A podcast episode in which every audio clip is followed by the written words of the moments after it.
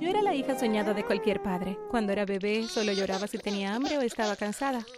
A veces mis padres abrían la puerta de mi habitación y me encontraban en una cuna riéndome de nada.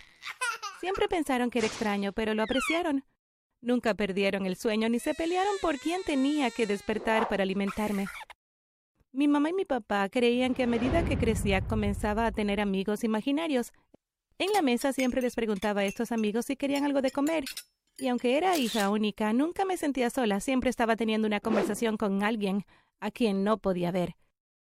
Pero antes de continuar, si quieres cinco años de buena suerte, dale me gusta a este video y suscríbete al canal, realmente funciona. Mis amigos no eran imaginarios para mí en absoluto. Con el que más hablé fue con un chico llamado Paul. Parecía tener mi edad. Hablamos de todo y jugamos durante horas.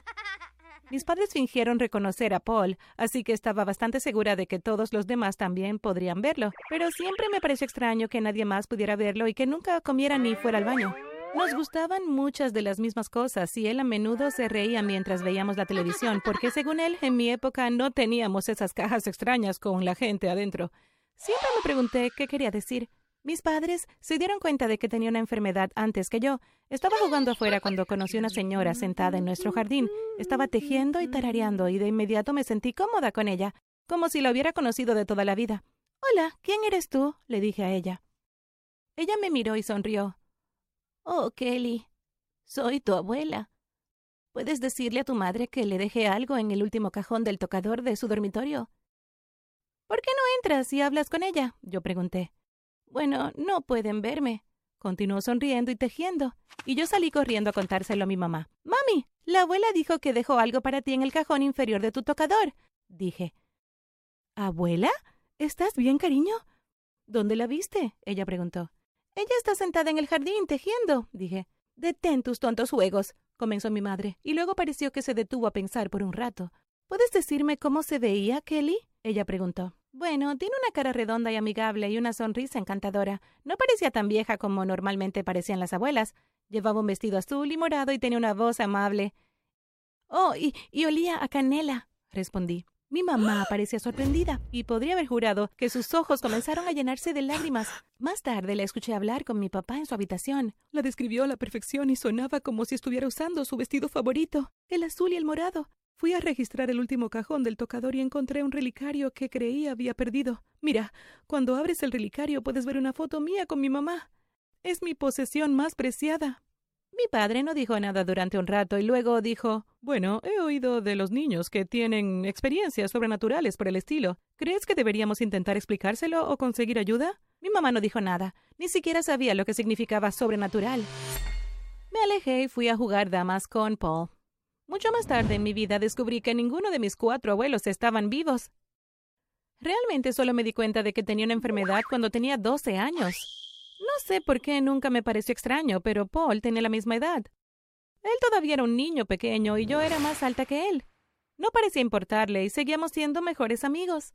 De todos modos, una tarde estaba caminando a casa después de la escuela con algunas chicas de mi clase. Una de las chicas, Yasmín, tuvo una idea.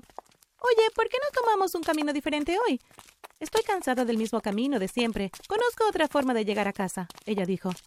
Todas estuvimos de acuerdo y la seguimos. Mientras caminábamos noté un cementerio en la distancia. Nunca había estado en uno antes, pero los había visto en la televisión.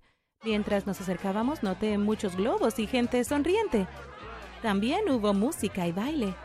Chicas, parece que hay una fiesta allí. ¿Quieren ir a verla? Yo pregunté. ¿Dónde? preguntó Yasmín. Señalé el cementerio y todas se echaron a reír. No hay nada ahí. Está buena esa Kelly. Jasmine se rió. Pensé que eran ellas las que estaban bromeando conmigo porque no podía entender cómo ellas tampoco podían verla. Saqué mi teléfono y decidí tomar una foto para guardar ese extraño recuerdo. Sin embargo, cuando revisé la galería para ver la imagen que había guardado, el cementerio aparecía completamente vacío. No entiendo esto. Veo gente allí, pero no los veo en la foto. Dije, sonando como si quisiera llorar porque honestamente lo hice. Estaba realmente confundida. En serio, no podemos ver nada allí. Y ese es un lugar realmente extraño para ver gente, o para que la gente haga una fiesta. ¿Por qué la gente haría una fiesta en un cementerio? Quizás puedas ver gente muerta. Yasmín se rió. Me congelé un rato. ¿Y si realmente pudiera? Voy a ir allí y hablar con ellos, dije. ¡No! Las chicas gritaron y me empujaron hasta que estuvimos lejos del cementerio. Esa tarde, cuando llegué a casa, tuve una larga conversación con Paul. Le conté lo que había visto en el cementerio y lo que habían dicho mis amigas. ¿No sabías que estaba muerto? preguntó. ¿Qué? respondí. Bueno, mírame. No me cambio de ropa. No como, no crezco. Morí de fiebre en 1865, él dijo. Me tomó un tiempo comprender completamente la realidad de mi habilidad. Cuando me sentí más cómoda, comencé a presumir de ello. Me jacté tanto con mis amigos que un día Jasmine tuvo una sugerencia loca. Kelly, si realmente puedes hablar con la gente muerta, ¿por qué no entras en la mansión encantada? La casa a la que se refería había estado desierta durante años. Se alegaba que una familia fue asesinada allí y como resultado nadie quería acercarse allí. Sabía que probablemente sería una experiencia loca para mí, pero acepté hacerlo. Me encontré con mis amigas un sábado por la tarde y caminamos hasta la casa. Todas se quedaron afuera luciendo preocupadas. ¿Me van a hacer entrar yo sola? Yo pregunté. Um, está bien, iremos, pero vamos a estar muy cerca de la puerta. Jasmine respondió. Las chicas me acompañaron hasta la entrada. La puerta estaba abierta, así que la abrí y entré. ¡Uh! Se ve horrible aquí. Jasmine chilló. Pero no vi nada horrible. La casa se veía muy limpia y moderna e incluso lujosa. Vi doncellas subiendo y bajando las escaleras. Algunas estaban limpiando las barandillas y otras fregando el suelo. Caminé más adentro y un hombre me tocó el hombro. Estaba vestido con un traje negro y parecía que podría ser el mayordomo. ¿Cómo puedo ayudarte, querida? ¿Estás perdida? él dijo. Oh, no, no pensé que nadie viviera aquí, lo siento, respondí. Bueno, no te arrepientas. ¿Por qué no vienes a hablar con la señora Bentley? Ella es la dueña de esta casa, pero a menudo se siente muy sola porque nadie viene a visitarla, él dijo. Claro, respondí vacilantemente. Volví a mirar a mis amigas, que parecían preocupadas, y luego me di cuenta de que solo podían ver una casa vieja vacía. Les dije que volvería enseguida, y seguí al mayordomo. Me llevó a una sala de estar muy acogedora, y una anciana muy amable estaba sentada en un sillón meciéndose hacia adelante y hacia atrás. Hola, cariño. Estoy tan feliz de que alguien finalmente haya venido a visitarme, ella dijo. Parecía muy amigable, así que hablamos durante mucho tiempo. Me dijo que fue enfermera durante la Segunda Guerra Mundial y que murió en paz en su casa. Entonces, ¿qué de todas las historias sobre esta casa embrujada debido a un asesinato extraño? Yo pregunté. No sé nada de eso. Supongo que la gente simplemente lo inventó. Ella respondió. De repente recordé que mis amigos todavía me estaban esperando. Le agradecí su hospitalidad y le dije que volvería a visitarla. ¡Wow! Eres tan valiente. Entraste en la habitación oscura y estuviste allí durante tanto tiempo. Casi te dejamos allí, dijo Jasmine. No veo ninguna oscuridad en absoluto. Este lugar es hermoso. La gente es tan amigable, respondí. Simplemente me miraron con los ojos bien abiertos. A medida que seguía creciendo, comencé a usar mi capacidad para ayudarme durante toda mi vida. Paul me ayudó mucho. Recuerdo el primer novio que tuve en la escuela secundaria. Su nombre era Rick y pensé que era lo mejor que me había pasado en mi vida. Pasamos mucho tiempo juntos, pero nunca le dije la verdad sobre mi rara condición. Un día comencé a sospechar que estaba saliendo con otra persona porque encontré unas pinzas para el cabello brillantes en su mochila. Le pedí a Paul que lo siguiera y que investigara por mí. Paul descubrió que Rick realmente estaba saliendo con otra persona. Lo atrapó yendo al cine juntos e incluso se besaron. Cuando le conté a Rick sobre eso, se sorprendió y se asustó por completo de que yo supiera todos los detalles. Sin embargo, ese no fue el final. Le pedí a Paul que lo siguiera a casa varias veces y que tirara cosas por la habitación mientras dormía para asustarlo. Así fue como me vengué. Después de eso, continué pidiéndole a Paul que me ayudara a averiguar sobre las personas con las que me relacionaba.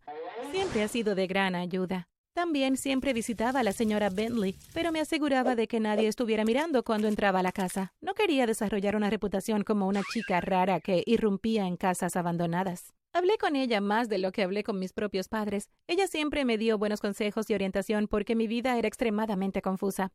Una tarde realmente me ayudó a descubrir en qué quería convertirme en la vida. Creo que todos deben usar sus fortalezas y habilidades para el bien. Tienes una habilidad que la mayoría de la gente no tiene. ¿Qué puedes hacer para ayudar al mundo? Ella dijo. Me senté y pensé durante un rato y luego me di cuenta. Sería una gran investigadora de delitos. Podría hablar con las víctimas del asesinato y averiguar exactamente lo que pasó. Entonces podría llevar a sus asesinos ante la justicia. Después de la secundaria decidí especializarme en justicia criminal y ciencias forenses en la universidad. Hoy en día soy una de las mejores investigadoras del país. Nadie más que yo sabe realmente cómo y por qué soy tan buena en mi trabajo. Aunque es genial, me gusta de esa forma. Me encanta poder marcar la diferencia y llevar ante la justicia a criminales horribles. ¿Qué harías si fueras yo?